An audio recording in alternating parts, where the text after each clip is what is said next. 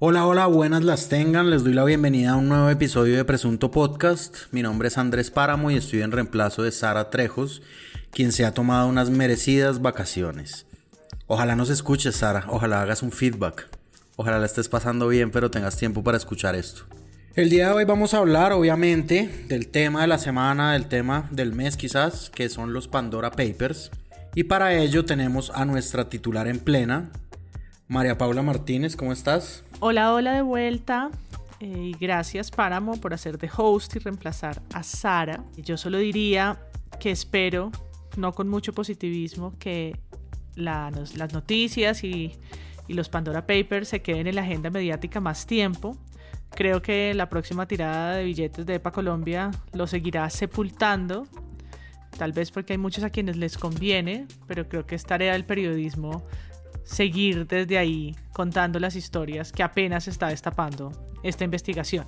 Y pues a María Camila, gracias por venir a explicarnos. Listo, hablaremos de eso entonces. Al señor Santiago Rivas. O sea, la titular y el cabezote. Yo, eh, yo lo que propondría sería verificar que por cada 10 billetes que, que EPA Colombia votó, se guardó uno por retefuente, como amiga, amiga, amiga, amiga, impuesto Amiga, amiga, amiga, amiga, amiga, impuesto. Amiga, amiga, amiga, amiga, amiga, impuesto. Pero estoy de acuerdo con MP. Debería ser, es que sería muy interesante poder tratar sin que pareciera una telenovela el tema de los ricos, ¿no? Y sus apariciones en, el sistema informativo. Muy bien, entonces también podemos cambiar el tema de EPA, ¿no? No, no, no, no. No, amiga. amiga, amiga. Y tenemos a una invitada muy especial que trabaja en Conectas. Desde Cali nos acompaña hoy María Camila Hernández. ¿Cómo estás? Hola, pues mucho gusto estar acá en mi primer podcast con ustedes. Eh, extraño a Sara también un poquito, me hubiera gustado verla por aquí, pero pues nada, feliz de estar acá y pues deseando lo mismo que ustedes, que, que Pandora eh, persista un poquito más y, no, no, no quede como escondido detrás del siguiente escándalo que no sabemos cuál es, ¿no? Porque todos los días hay uno nuevo. Entonces, pues nada, feliz de, de acompañarlos hoy. Les recuerdo que pueden entrar a presuntopodcast.com y unirse a las comunidades. Primero los invito a que sean miembros de Patreon, si quieren donar a este proyecto y que sea posible. Pueden seguirnos también en nuestro Twitter, arroba presunto podcast, y seguir nuestra charla en el servidor de Discord. Todo esto lo pueden encontrar en presuntopodcast.com. Oiga, yo estoy hablando de pronto como. como un animador, de pronto. no, por favor. Por favor, no. Amigo, amigo, no. Está hablando como, como un locutor de radio. Me encanta porque eso es la memoria que surge inconsciente. No crea, a mí me pasa un montón porque uno tiene como una cadencia de, bueno, sí, bueno, sí. Nos recuerden, por favor, que estamos también en internet, www.presuntopodcast.com. Bueno, le voy a coger el tiro en dos episodios. Y en otras noticias, estalla un nuevo escándalo de talla internacional por cuenta de la revelación de los llamados Pandora Papers. Se trata de millones de documentos investigados por más de 600 periodistas de 117 medios de comunicación en el mundo que develan los secretos financieros de las personas más ricas del planeta. Este con los Pandora Papers, pues se tienen 2.97 terabytes y 11.9 millones de archivos. Claro, claro, Sergio. Y uno de los funcionarios colombianos, Sergio, que aparece en estos documentos es el director de la DIAN, Lisandro Junco. ¿Cuál fue su reacción? ¿Qué dijo? ¿Cómo explicó esto? Pues Felipe, hace unas horas hablamos con él. El hombre lo que dice es que va a responder que no tiene ningún activo en un paraíso fiscal y pues eh, lo que señala es que con las facturas que se están Quieren recrear unos documentos que son muy extraños, que son muy curiosos, en donde incluso el logo que utilizan y que publica el espectador en su artículo del día de hoy no corresponden a los logos de la firma que sí está en Paradiso Papers, que es SFM. Es importante mencionar que esos logos... 88 colombianos figuran como dueños de sociedades offshore ubicadas en paraísos fiscales. En el listado sobresalen dos altos funcionarios del gobierno Duque, Lisandro Junco, director de la DIAN, y Guillermo Botero, embajador de Colombia en Chile, y dos expresidentes de la República con funciones políticas de mucho poder en el país, César Gaviria y Andrés Pastrana. Tener una sociedad en una jurisdicción offshore o en un paraíso fiscal no es por sí mismo un delito. Lo que sucede es que el alto nivel de secretismo y las atractivas... Bueno, entonces los Pandora Papers llegaron esta semana como prácticamente un escándalo de, internacional en un esfuerzo de periodismo colectivo, es un escándalo pues a escala mundial.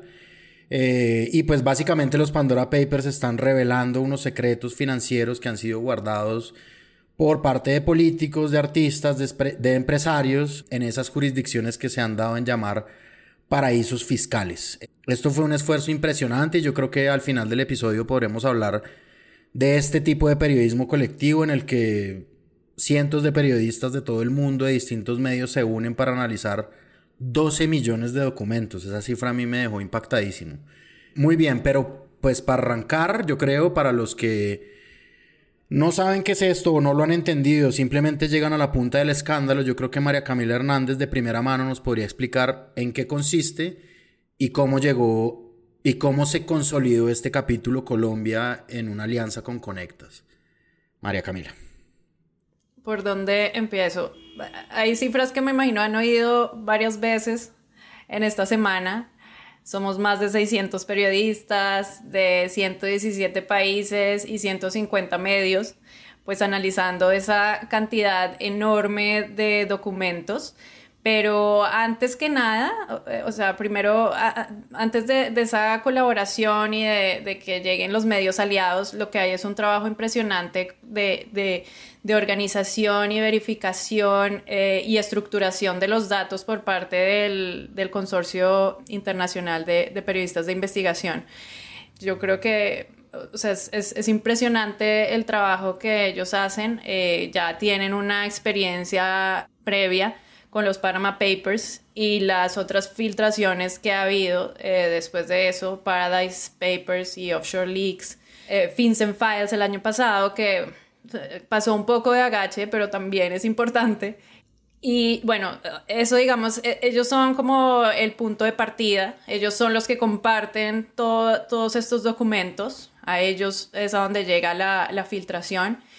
Y ellos em, ponen a disponibilidad de todos nosotros, los medios aliados en, en todos los países, esta información a través de unas plataformas súper seguras. Una se llama DataShare, Allí es donde eh, uno hace todas las búsquedas de, los diferentes personajes, temas. Eh, bueno, hay, muchas maneras de buscar ahí. Y hay otra plataforma que es una especie como de Facebook, eh, una, red social, digamos, de, los, de los periodistas que hacen parte del proyecto, en donde cada uno va compartiendo los hallazgos o lo que está buscando, los temas, ¿no? Entonces, de esa manera, todo el mundo todo el tiempo está eh, al tanto de lo que, de lo que hacen los demás, porque una de las premisas del consorcio y pues de este tipo de colaboraciones es el radical sharing, ¿no? O sea, todo se comparte, todos tienen acceso a todo. Eh, entonces eso es, es, es, muy chévere, pero también muy abrumador, ¿no? Eh, uno todo el tiempo tiene miedo de que se le esté escapando algo porque, porque es una, una cantidad muy, muy grande de, de, información. Entonces, bueno, el consorcio empieza con esta, con esta investigación hace más o menos dos años y poco a poco nos vamos integrando como los medios de, de, de todo el mundo. Nosotros en Colombia, muy importante decir que eh, es una alianza editorial entre El Espectador y Conectas, que ya lleva unos años, no, no es la primera vez. Eh, en mi caso, yo estuve desde FinCEN Files el año pasado con, con Pilar Cuartas, que es del espectador, eh, Carlos Eduardo Huertas, que es el director de Conectas, y este año se sumaron dos personas también muy valiosas, eh, Camilo Vega de, del espectador e Isabela Granados en Conectas, y nosotros fuimos pues el, el equipo de Colombia. Lo primero que uno tiene que hacer es como encontrar un método para buscar, ¿no? Eh, hacer unas listas como de personajes que no se le pueden escapar a uno por nada del mundo, ¿sí? Como las figuras más relevantes eh, del país. Obviamente todos los funcionarios del gobierno, todos los políticos activos y luego ya mm, otro tipo de búsqueda como más por términos o por esquemas de pronto un poco y, empezar a entender los documentos que hay, porque además eh, otro de los retos es que, bueno, en Panama Papers eh, todo el mundo conoció información de, de, un proveedor, o sea, una empresa que era Mossack Fonseca, ¿sí? Em, en este caso son 14, 14 que eh, trabajan en más de 30 jurisdicciones del mundo y que todos tienen unos métodos y unos estilos diferentes. Entonces unos usan un tipo de formularios y otros escriben muchos correos y todo se lo comunican por correos. Entiendo que en la información original que recibió el consorcio incluso también había cosas escritas a mano. Entonces es una cantidad de información en, diversos formatos que también eh, pues hay que aprender a, asimilar y a analizar para poder llegar a, pues, a los datos que, a uno eh, le interesan. Bueno, más o menos eso es como, como la, introducción a, la investigación, lo primero que uno hace. Y pues bueno, ahí, ahí hay que decir que la, experiencia de Fins Files, que fue mucho, pues mucho, digamos, más sencillo porque era menos información y menos personajes de Colombia, pues sirvió como para ya tener un método de búsqueda y de organización en el trabajo para para enfrentarnos a este Pandora que sí fue como un tsunami de información. Ok, y digamos cómo llega hasta el final, digamos, cómo, o sea, cuál es el paso siguiente para decir, listo, saquemos un artículo, doble página en el espectador, sencillito y que esto diga todo. Bueno, se van haciendo como depuraciones de, de los personajes, ¿no? Digamos, uno encuentra eh, menciones a, los personajes y pues ahí entra, entramos como a discutir eh, los criterios editoriales, ¿no? Eh, vamos a hablar de, celebridades, como hacen en algunos otros países, o vamos a hablar, en el caso de nosotros, pues de tomadores de decisiones, ¿sí? Personas, funcionarios activos o que hayan sido funcionarios públicos. También en este caso, pues incluimos como a los, a los multimillonarios, porque bueno, supongo que después vamos a hablar de eso, eh, pues el tema de recaudación ahí es muy importante y pues ellos son los que mueven o dejan de, mover en el país todas esas cantidades enormes de dinero. Y también están pues los, los grupos, digamos, regionales que son que están como entre lo económico y lo político, pero que tienen mucha influencia, ¿no? Entonces, digamos que ese, ese es como, como el primer filtro y de ahí se va como depurando poco a poco dependiendo pues de la relevancia del personaje y de la cantidad de información que haya, porque puede que pues haya una mención a que un personaje tiene una offshore y ya. Entonces, si tiene una offshore y ya y es un expresidente, o sea, ahí va, incluido, ¿no? Como sucede con, con, con nuestros dos expresidentes. Si es una persona que ya eh, ha tenido un proceso penal o que está en proceso, pues también lo, incluimos porque, porque es que hay que mostrar eh, el rango tan amplio que hay en esta industria, ¿no? Que puede que sea eh, simplemente para ocultar un capital y eludir impuestos, o puede ser que estén lavando plata y, y allá la están escondiendo. Entonces hay que mostrar todo ese tipo de clientes y así lo hicimos bueno, así como con esos criterios se van haciendo los filtros hasta que escogemos como unas pocas historias claves entre todos. Esto, obviamente el proceso como de decisión siempre es, difícil en alianza, ¿no? Llegar a, consensos es duro, pero pues también eso, eso lo hace muy, muy interesante. Y, y digamos, quedaron finalistas eh, estas personas como las figuras públicas y funcionarios más relevantes. digamos, en el caso de Bancolombia, es una historia que muestra eh, el papel de los facilitadores, que también es muy importante. Al, decir facilitadores me refiero a bancos, firmas de abogados, todos esos, esos eh, asesores y profesionales que, que, hacen posible esta industria. Y personas cuestionadas Entonces, así llegamos a las, a las historias y aparte de eso, pues hicimos estas pequeñas historias que ustedes seguro vieron, eh, como un carrusel, ¿sí? Como si fuera Netflix. Entonces uno va pasando personaje por personaje eh, con su offshore y obviamente pues con la razón que dieron ellos para, para tenerla. Es más o menos así. No sé si se me queda algo por fuera en ese proceso. ¿Qué quieren saber? A mí me gustaría saber cómo saben que terminaron.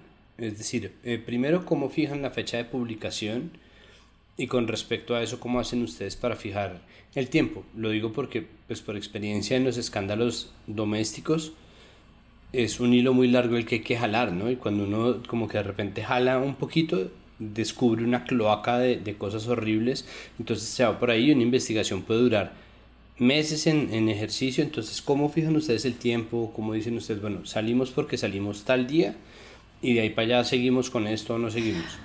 O sea, la respuesta es nunca, no, no, termina. Y más en este caso que son 12 millones de documentos, no, o sea, hay, yo creo, eh, yo siento que pues hay mucho, mucha tela por cortar ahí todavía, ¿no? O sea, no, no siento que, que haya terminado y, y, y, hay mucha información que, que, que posiblemente podamos podamos sacar de allí, aunque pues aparte de que nosotros, digamos, el espectador conecta se, se, se enfoca en los personajes colombianos, el, el consorcio también eh, analiza eh, personajes por países, ¿no? Entonces, eh, o sea, son, son varias como personas que están buscando que no se quede nada por, por fuera.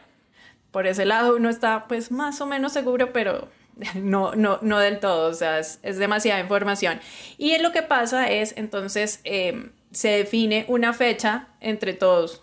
Esto también es un consenso entre todos, digo, todos los periodistas de, que hacen parte de la, del proyecto, ahí en, el, en este hub del que les hablé, más o menos se fija como un rango, eh, ¿qué les queda mejor? Eh, más o menos septiembre, octubre, noviembre, y los, y los periodistas van como pues opinando según lo que esté pasando en cada país, como no, no, ese fin de semana son las elecciones, aquí no podemos. Y el otro dice, no, este, este no, hasta que finalmente, así por consenso, eh, se escoge una fecha que le sirva a todo el mundo, y una vez se decide eso, es inamovible. Eh, uno tiene que acabar sí o sí en, en, esa fecha. Sí, como un cierre. Sí, un cierre que además, eh, pues tienes, tienes la, la, la, responsabilidad de cumplirle a 600 colegas, ¿no? en todo el mundo, o sea, es, es, no, no lo puedes incumplir por nada. Entonces, así, así funciona el cierre. Ok, yo tengo una pregunta ahora para continuar. Digamos que estos esfuerzos gigantescos que hay dentro del, dentro del periodismo de este estilo, que tienen además como una, sí, como una, un trabajo impresionante, ¿no? Como un trabajo monumental. Yo me acuerdo mucho, por ejemplo, del caso de Wikileaks, que llegó al espectador primero y Wikileaks era, pues, una cosa casi que inagotable. Y de repente un poco armaron una sección de Wikileaks en el espectador semanal. Y eso se empezó a volver más o menos irrelevante, ¿no? Como, o sea, es decir, como yo no sé, y ahorita que hablábamos de eso un poco, ¿ustedes qué opinan de esas investigaciones de seguir el dinero transnacional? Hagamos un análisis de todos estos millones de documentos que existen. Y yo no sé si ustedes creen que toda esa envergadura del trabajo periodístico, de este tipo de periodismo de seguir el dinero, tenga algún impacto como algún impacto equivalente a lo que fue el trabajo. María Paula. No, yo iba por esa, por esa misma línea a preguntar pues, como había sido un poco más en detalle la, organización de la información en Colombia. Porque cuando uno ve las cifras, pues de los 600 y de no sé cuántos meses de trabajo, pues piensa no solo como Santiago en cuándo terminaron, sino, bueno, cómo se tomaron esas decisiones de a quiénes elegir, sobre quiénes hablar, y en el proceso, si hubo verificación más allá de los documentos, es decir, si si se hizo una reportería como más tradicional de con la persona de la DIAN, con los que iban encontrando, o eso ha pasado ahorita, me imagino que se les han acercado de pronto a pedir más información quienes se vieron involucrados o no, que nos contaras un poquito, no sé si soy la chismosa del parche que quiero saber, como más el detrás de cámaras de, de algo como tan grande que me lo imagino también, por supuesto, muy de grandes bases de datos y de depuración, casi que en solitario, de muchas horas de pantalla, me imagino, y de buscar y de buscar. Pero creo que hay otro lado que también sigue pasando por corredores, llamadas, atrás, decisiones periodísticas que en una sala de redacción son muy interesantes. No, obvio, pues hay muchas horas de pantalla, pero eso muchas veces esa, esa contrastación y esa reportería pues enriquecen un montón esos datos que uno ha encontrado, o sea, eso es indispensable, pues tanto por, por, por riqueza de la nota como por rigurosidad, por supuesto. Digamos que em, a lo largo de del, del, proceso en el que vamos escogiendo la, la, información. Lo primero pues es entender, ¿no? ¿Qué es lo que estamos leyendo? Entonces en, esa, en ese punto pues uno también se tiene que asesorar un poco con los expertos, ¿no? El experto tributario, el experto en competencia empresarial, no sé, o sea, diferentes personas porque pues es un tema eh, que muchas veces a uno como periodista pues lo, lo supera porque ahí tiene, tiene mucho, mucho tecnicismo, ¿no? Que uno pues va aprendiendo y se va acostumbrando a, a, los, a los términos que el beneficiario final y el director y el accionista y todos son diferentes. E, entonces, pues primero está como esa, esa reportería para, para entender el tema, ¿cierto? Y después está la, contrastación con, todos los personajes que se hace en situaciones normales, más o menos un mes antes de, la publicación, ¿sí? Y se busca, pues, por todos los medios hacerla, o sea, tener la voz del personaje, porque, pues, es, muy importante tener, tener su, su, punto de vista. En el caso de Colombia, casi, casi todos respondieron eh, en algunos casos pues hablamos más de una vez porque nos querían explicar cómo funcionaba y qué fue lo que hicieron. Hubo, no sé, empresarios que no, que no incluimos porque nos, mostraron como todo su, proceso de normalizar los activos y pues dejó de ser, de, ser relevante eh, incluirlos, ¿no? Y en muchos casos, por ejemplo en el de Pastrana, entendimos muchas cosas cuando hablamos con él porque él fue el que nos dijo, o sea, eh, la información parecía mostrar que él había abierto esta sociedad en el 2016, pero en realidad lo que pasaba es que él declaró las acciones hasta 2016, pero la, la, sociedad la tenía desde el 2005. Entonces él fue el que nos, digamos, nos ratificó que hasta ese momento en Panamá no se necesitaba decir eh, quién era el accionista de, una empresa porque eran acciones al portador, al que, la, que la tenga en ese momento en la mano. Entonces, el formulario que nosotros estábamos viendo e interpretando como que en 2016 se había creado la empresa o la había comprado, porque esas dos modalidades existen, se puede comprar o hacer, lo que en realidad nos mostraba era una declaración de esas acciones que tenía pues más de 10 años atrás. Eh, hay una cosa que, me llama la atención y me, produce mucha curiosidad y es esa otra parte que es la divulgación. Eh, creo que a priori nosotros podemos entender una serie de dinámicas que ya se van a dar eh, al interior de la conversación pública en Colombia, una de las cuales es obviamente la acusación inmediata de corrupción ante todo aquello que suene medianamente irregular, pero además la necesidad de divulgar por qué es importante estos papeles, ¿no? Creo que nosotros no tenemos una claridad verdadera sobre el impacto de los impuestos en nuestra vida porque los impuestos para nosotros son un abstracto de algo que se roban los políticos. ¿no? Para nosotros existe a priori, obviamente gente que tiene perfectamente claro cómo funciona, pero la mayoría de la gente no. Y explicarle a la gente por qué es importante una investigación de estas es muy distinto de lo que podría hacerlo en Estados Unidos o en el Reino Unido, en donde la gente está en constante eh, contacto con sus políticos, pero además en donde la gente está muy al tanto de la importancia de los impuestos. No en vano a Trump le iban montando medio escándalo por cuenta de sus declaraciones de impuestos, por lo poco que tributó.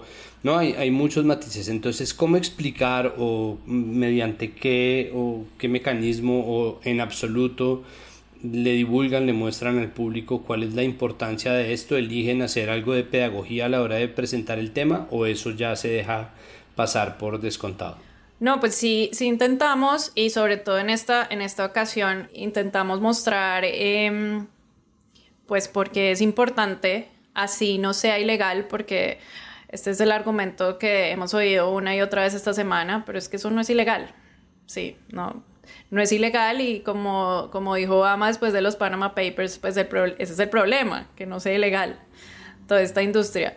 Entonces, pues lo que, lo que quisimos esta vez fue mostrar, por una parte, el impacto de, este tipo de filtraciones, haciendo como una comparación de Panama Papers a Pandora, ¿sí? Como lo que ha pasado, lo que ha significado, porque a medida que la gente está al tanto de lo que pasa en esta industria, que solía ser totalmente secreta, puede empezar a entender cómo y por qué le afecta. Entonces, lo que vemos después de Panama Papers es que se activó como se, buscó aumentar la, recaudación de todos esos activos que estaban por fuera del país sin declarar. Y esto pues lo hablo de Colombia, pero pasó en muchos países en general. También eh, hubo mucha presión para que los gobiernos intercambiaran cada vez más información de forma automática. Esto es una cosa pues muy ñoña y muy muy técnica, pero es súper importante porque, porque así es como, como, como se, se detiene un poco, digamos, el, el tema de los flujos ilícitos y el lavado y todo esto. Y pues Panama Papers fue importante en ese sentido. O sea, hoy en día hay, Colombia, por ejemplo, comparte información automática con más de 100 países. Y, información automática me refiero a que no es como que la autoridad de, Colombia tenga que pedir, oiga, deme la información de esta, de esta cuenta que me parece raro. No, sino que se hace de, manera automática, más rápida. Y eso pasó después de, de Panama Papers. Eh, hay una parte, digamos, en nuestro, en nuestro eh, interactivo en donde mostramos eso, ¿sí? Eh, lo que pasa es que ahí va, ahí, va lo difícil siempre con, con, los temas periodísticos y es que, pues, mm, poco, poca gente llega hasta ahí porque están mucho más interesados en, la, en lo que genera indignación inmediata, ¿no? Este millonario que está aquí y pues este otro político y, esas otras cosas pues quedan un poquito de lado. Lo mismo también ah, pues una entrevista que, hicimos con una especialista en temas de tributación de Oxfam, también la incluimos allí porque pues queríamos contarle a la gente pues qué es un paraíso fiscal y por qué importa y cómo impacta eh, pues en la desigualdad o sea, cómo impacta primero en los impuestos de cada país y eso, pues, en, el aumento de la desigualdad en nuestros países.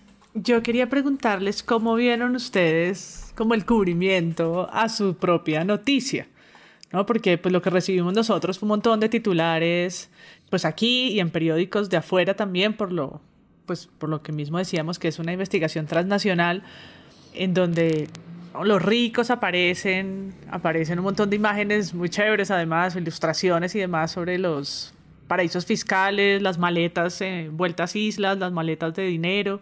Pero ¿cómo vieron ustedes esa salida y lo que empieza a crearse periodísticamente sobre esa investigación?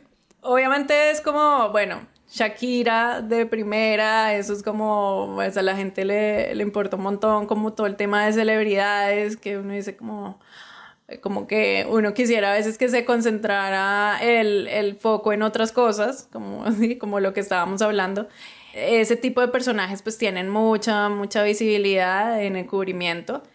Pero en general, eh, sobre todo, por ejemplo, en, en, el tema de Junco, yo sentí como que a veces no, no se estaban enfocando en, en, el punto que era, como que se concentraba toda la atención en un, en un solo tema, se concentraba la, la atención como más en realmente en esto que, que él salió a decir a, los medios que no, que este es un paraíso fiscal, que sí, que no, y realmente nosotros era un tema que no habíamos tocado en la nota. Entonces, como que la agenda también periodística, pues va al ritmo de, las respuestas de, los personajes, ¿no? Eh, y, de pronto, así nosotros hagamos como el mayor esfuerzo porque eso sea sencillo, porque si ustedes ven estas, estas notas son cortas y van al punto, de todas maneras siento que a, veces se pierden cosas, ¿no? Se pierden cosas y, y, y, un poco se queda en la lectura más, más general de de tiene una empresa en Delaware y ya, no sé, y pues hay más cosas, hay, hay cosas más allá. Entonces, eso es lo que siento yo como de la, de, del cubrimiento en general. Pero no sienten que además cubrir a los ricos es muy difícil, es decir, solo las cantidades de plata que son inmesurables, nadie sabe al final cuánto es. Yo ya no sé si se necesitan equivalencias absurdas o visualizaciones o qué, porque realmente se vuelve un tema que es difícil. Sí, como que realmente, volviendo a nuestro inicio, es más fácil de digerir como un fajo de billetes que vuela un helicóptero, que es como, ah, mira, ¿no? Eh, qué paradoja. Que cuando le empiezan a uno a contar, y lo mismo fue con Panama Papers o con, o con cualquier de estos desfalcos o, o problemas de corrupción, la ruta del sol o el túnel de la línea, que llega un momento de millones y billones. Alguien hace poquito ponía los billones en inglés, los billones en español, ¿no? Que ni siquiera coinciden, ¿no? 10 a la 5, 10 a la 11, en fin, que hacen que es un tema realmente complejo, que yo creo que es fácil que uno pues se vaya como por lo farandulero, ¿no? Por, por eso que le, que le genera o le despierta un poquito más, yo no sé si el morbo o qué, eh, yo cuando veo Succession me imagino como este tipo de personas y son mi referente visual, pero pues más allá de eso es complejo como dimensionar los mismos hallazgos, ¿no? Como más allá de la indignación por haber pagado renta a la DIAN, ¿no? Y el chiste flojo de todo el mundo en Twitter, pues eso qué realmente significa, ¿sí? Uno podría pensar que, claro, eh, puede ser el inicio de investigaciones, probablemente, ¿no? Y ese podría ser un, una noticia deseable o no sé ustedes si pensaron como en el camino que qué tipo de actos o de actividades o de procesos podían suceder después, como que investiguen a, ¿no? Como cuál sería lo como dicen los gringos, el best case escenario después de, de Pandora released. Pues obviamente uno como periodista siempre espera que haya un impacto y que el impacto sea pues que las autoridades investiguen, pero más allá de que investiguen, que tampoco, o sea, no es como que tenga mucha fe, ¿no? Más allá de eso, yo creo que es que esto debería mover a que cambie un poco más esa regulación, ¿sí? Por eso hablaba de Panama Papers como que empezó ahí un camino para cambiar las cosas, pero lo que muestra Pandora es que pues esta industria sigue, sigue vigente. Eh, sigue habiendo como zonas grises que todos estos millonarios pueden aprovechar.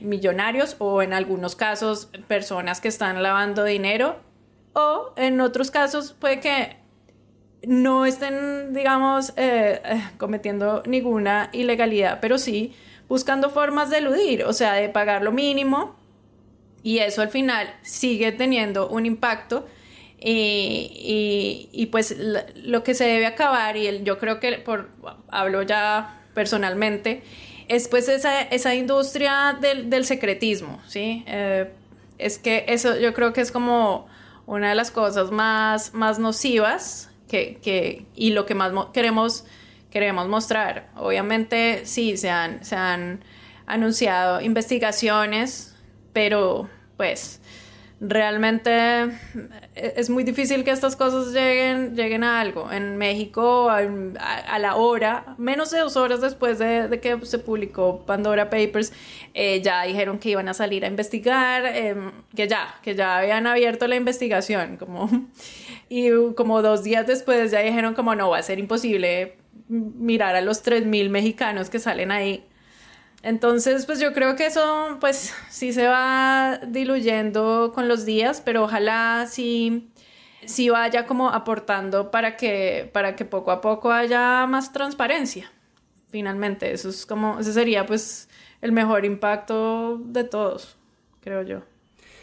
Mire, hay, un, un, tema que es, que es muy difícil de tratar y que es difícil de tratar desde 1905 y es que los y es el tema de la desigualdad, es decir, porque hay un tema que es ideológico del libro, o sea, es, es un tema que atraviesa nuestras ideas políticas y económicas más básicas y por eso es tan difícil de tratar al mismo tiempo, porque en un momento en el que estamos tan ideologizados, pero, pero, pero a la vez estamos tan en el discurso de por favor saquemos esto de la política, para los medios es muy difícil tratar de ahondar, y yo entiendo porque es un proceso además largo y es un proceso discursivo complicado, pero tratar de ahondar en cuáles son las implicaciones. Para mí la implicación principal es cómo la justicia tributaria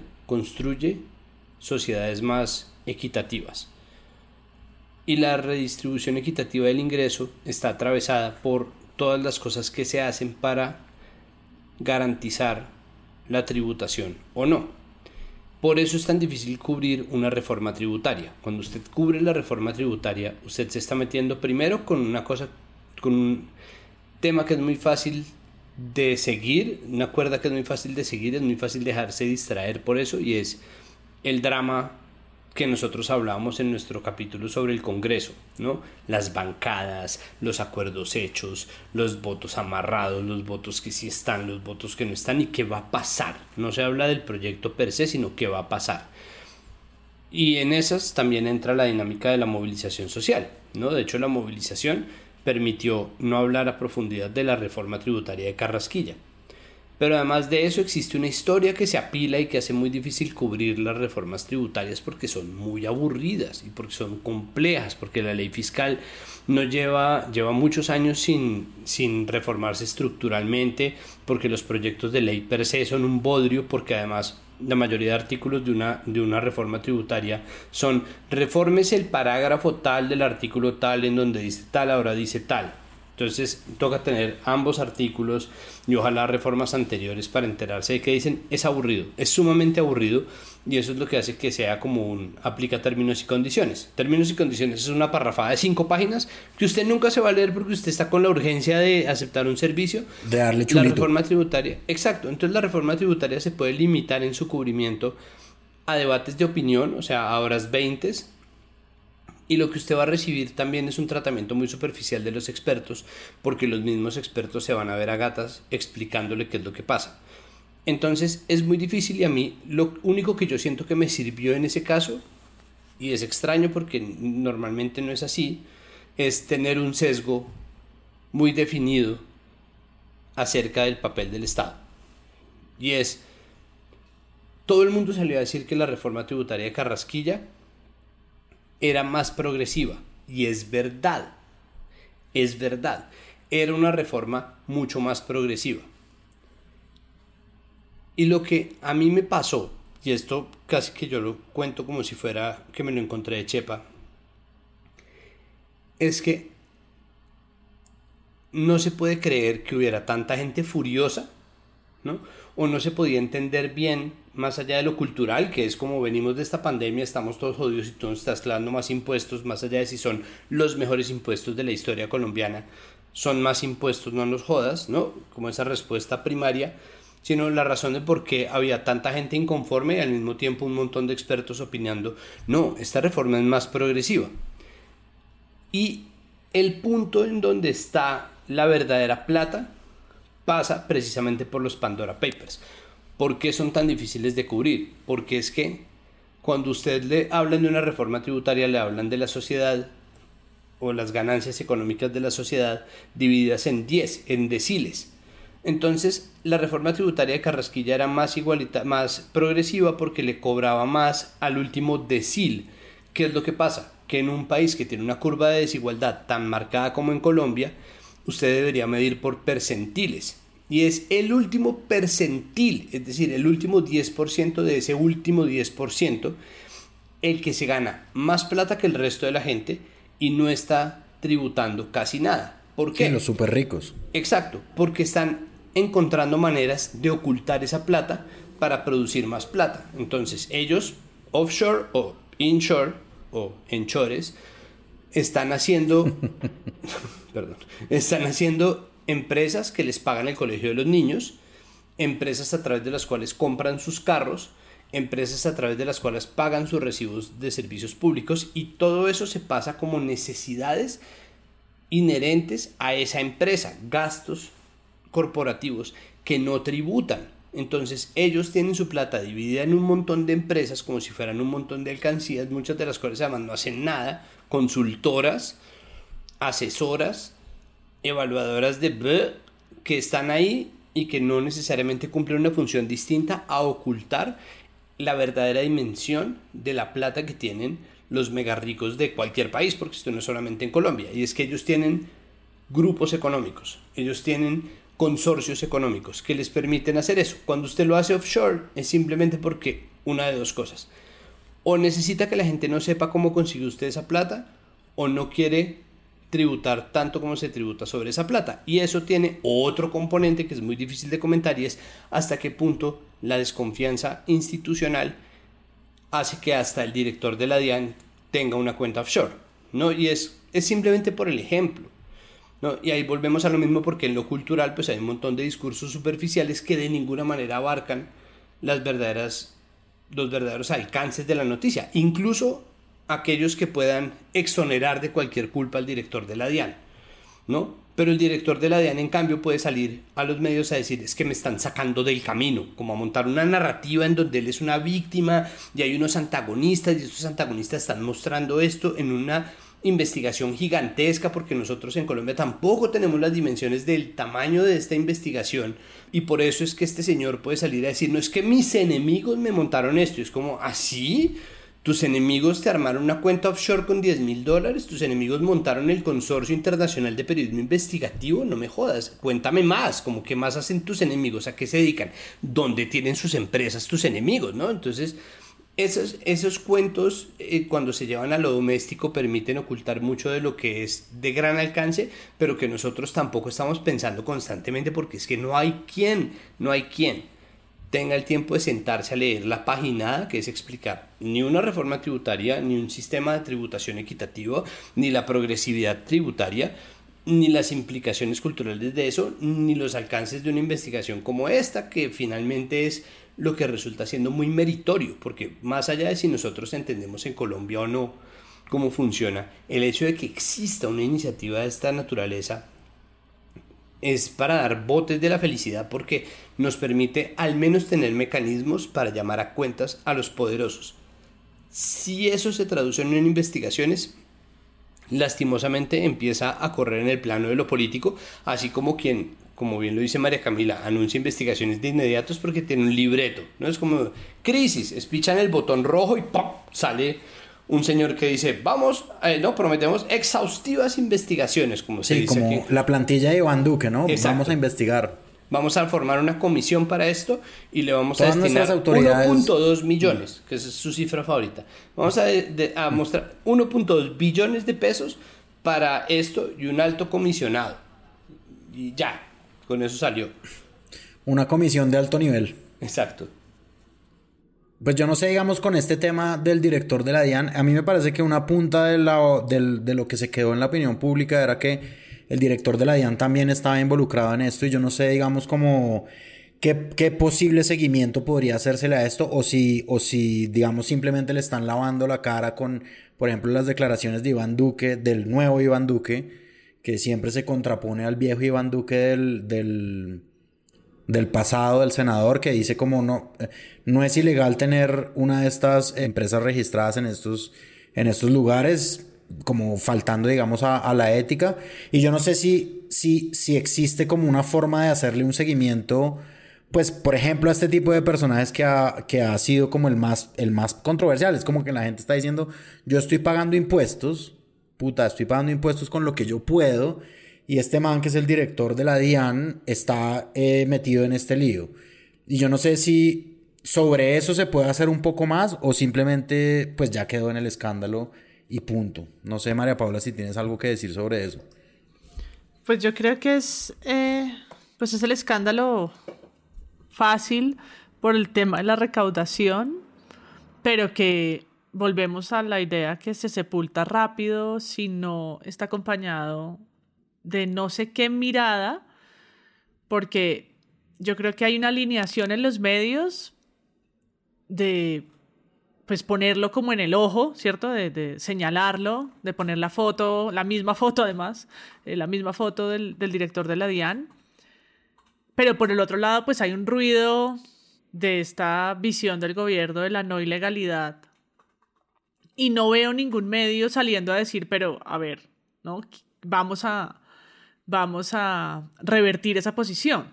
Tal vez porque no tengan todavía los elementos, porque tal vez están arrancando investigaciones o teniéndolo en la agenda para poder decir algo más. No, yo siento que estas investigaciones son tan grandes que a los medios que no participaron en ellas, pues les queda difícil decir mucho más, ¿no? Eh, pueden, pueden unir un poquito, ¿no? Y, y tratar de filtrar y organizar, pero pues a menos de que dediquen a menos que dediquen también sus tiempos de reportería para tratar de hilar, que yo sí creo que es posible, ¿no? Sacar de ahí como un personaje y tratar de ver un poco más. Yo creo que eh, por ahora no pueden decir mucho más.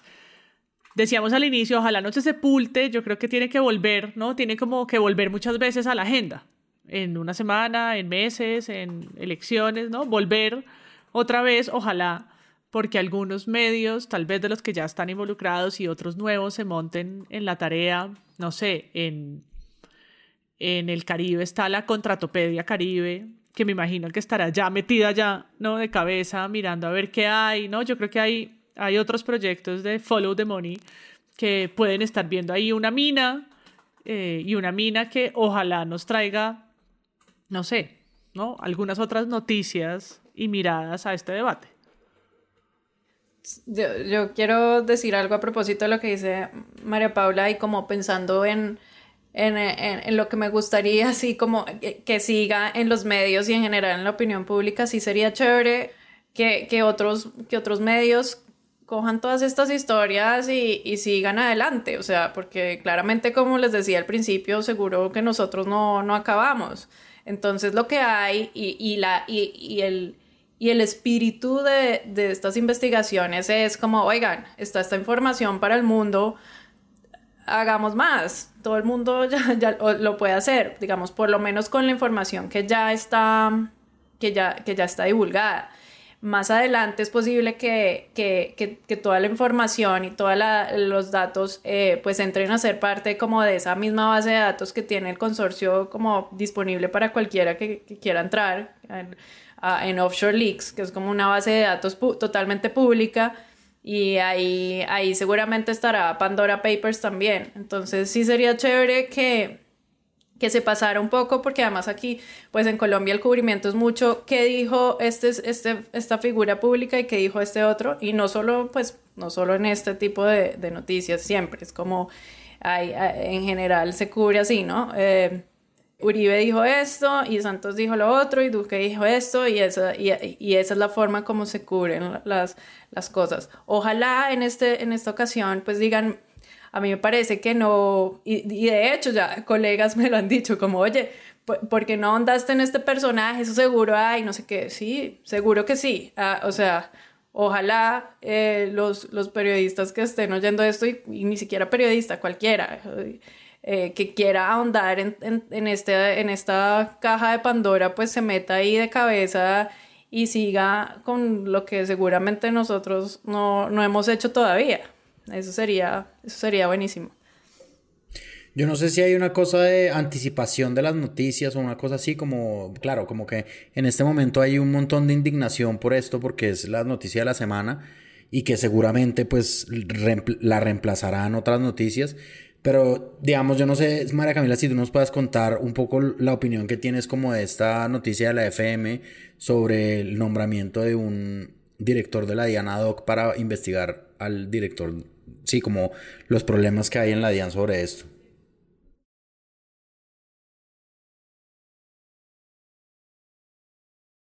O sea, es algo que, una información que nosotros no, no comprobamos, o sea, no es oficial de la DIAN No es algo que hayan anunciado eh, oficialmente, es como una confidencial de, de, de, Darcy Quinn.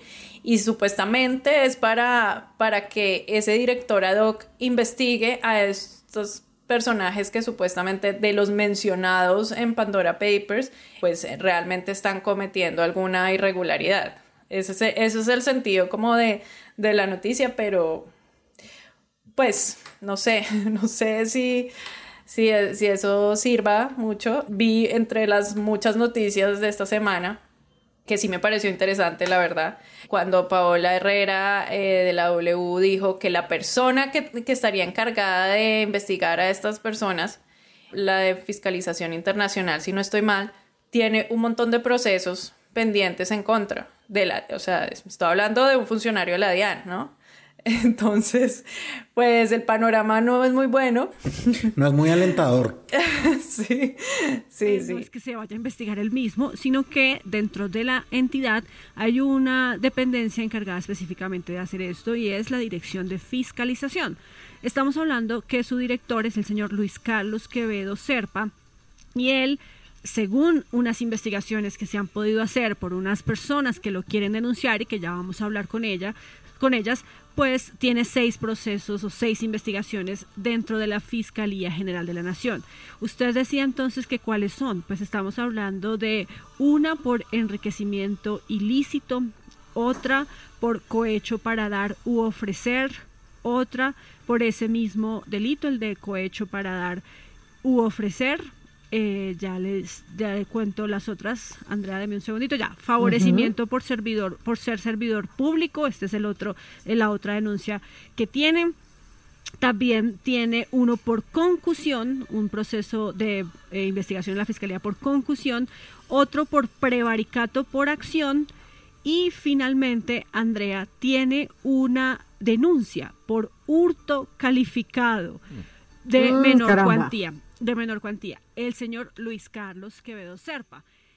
¿Quiénes lo quieren denunciar? No sé si un directorado sirva y como les digo, pues no, eh, no, es, no es algo que, que, el director haya anunciado, ni mucho menos. Él lo que hizo pues fue pues salir a, a desmentir y decir que teníamos que estudiar y que estamos desinformando.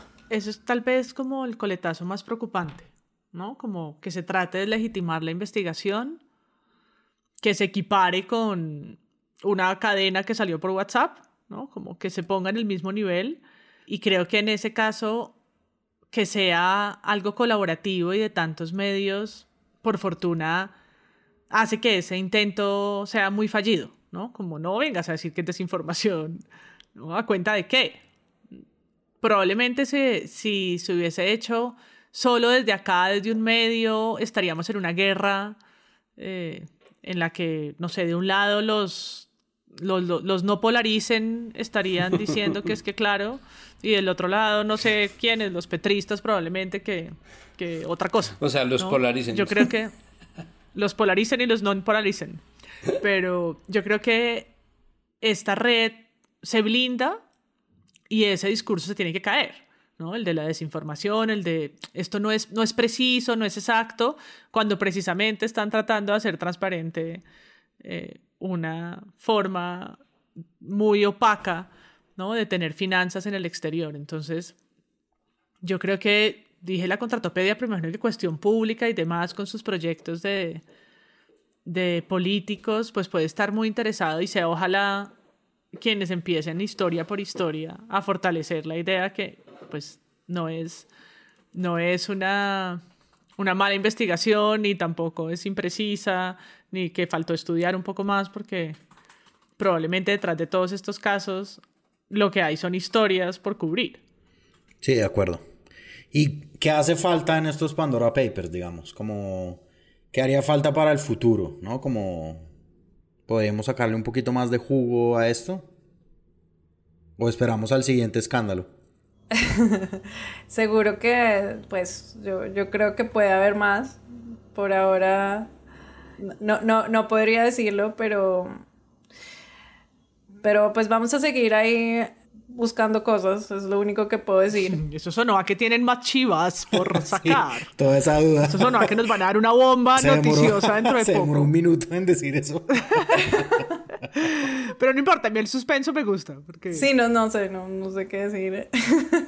Pero no, espero que haya más, así como todos. Espero que haya más. Ojalá, y ojalá, ojalá eso trascienda la memoria del troll y del comentarista de noticias, ¿no? Eh, es decir, eh, me da la impresión es que pasado un tiempo, cuando estas cosas como que son aplastadas por otro escándalo, o llega otro cuento para contar, eh, o la siguiente investigación, esto se vuelve simplemente ingrediente de, de, de troll, de troll de cualquier lado de la política. Entonces, en el momento en que Andrés Pastrana, que igual yo creo que nada tiene que hacer ahí, pero en el momento en que Andrés Pastrana sale y, y dice, sí, me, me, encanta la pizza hawaiana. Siempre hay alguien en el comentario de la noticia o en una respuesta esas, abajo, abajo de Twitter está, ¿no? Miguel Ángel 700 números diciendo, pues qué pasó con los Papers y con los pederasta, puta. Pero nunca pasa nada, como que la única justicia que existe es la justicia del troll. Entonces la justicia del troll es que eh, Gaviria, Alejandro Gaviria escribe una columna en el 2009 y se la sacan. Petro escribe o dice dos tonterías en su alcaldía en 2014 y hay un troll. Ah, claro, pero en 2014 usted salió a decir que no. Y siempre hay uno, uno, uno que lo pone.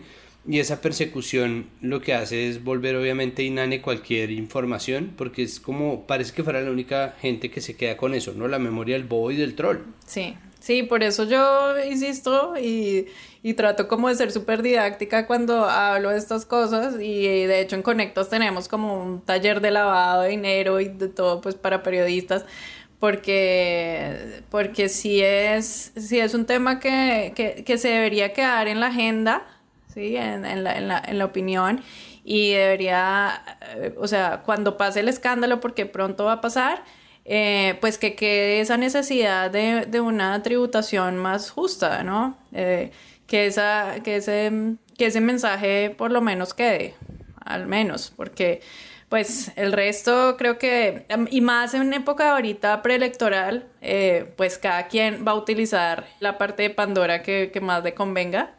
Y, y, no sé si las investigaciones, realmente no creo que, que lleguen a algo, pero ojalá pues en, en, la opinión pública siga quedando eso porque eso al final es lo que presiona para que, para que haya cambios.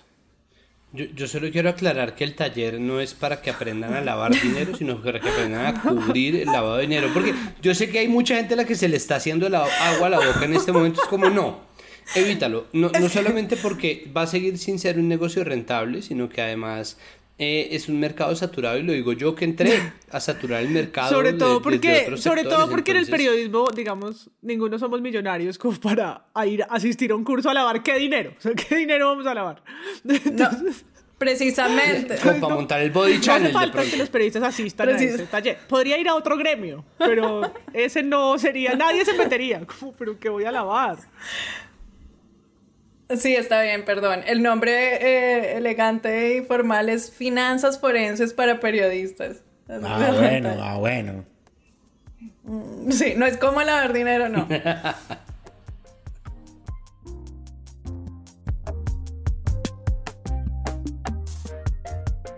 Esperamos que este tema no se quede en el tintero y que salga nuevamente en, sobre todo en espacios eh, electorales y que un seguimiento de este tipo de periodismo pues pueda sobrevivir a la ola mediática y a la hora de los escándalos. Muchísimas gracias a María Camila Hernández que solucionó todas nuestras preguntas y nos aclaró todo y logró eh, imponer la narrativa de este episodio.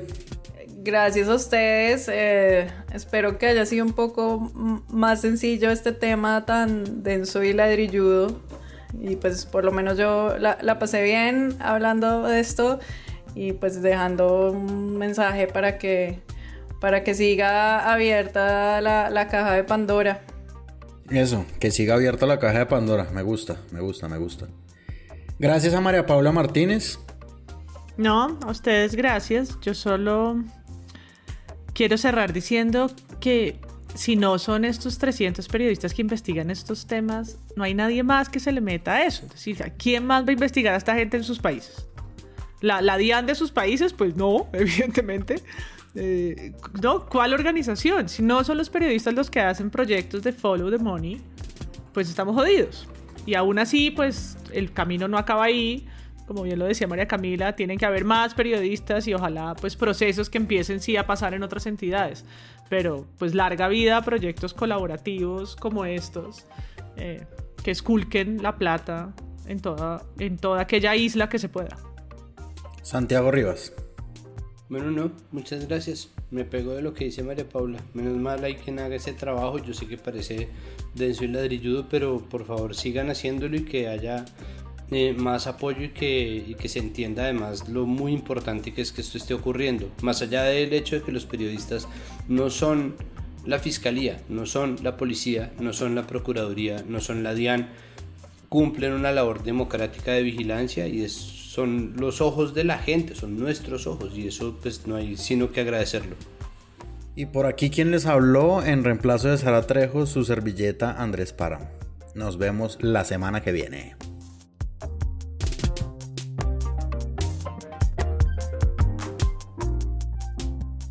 Presunto Podcast es un proyecto de Sillón Estudios. La producción es de Sara Trejos, el análisis de hoy es de Santiago Rivas, María Paula Martínez y Andrés Páramo. La postproducción de este episodio es de Rodrigo Rodríguez del Oro Podcast. Recuerden que pueden ir a nuestra página web, unirse a nuestra comunidad de Discord y donar a este proyecto en Patreon. Todo eso en nuestra página web. Gracias.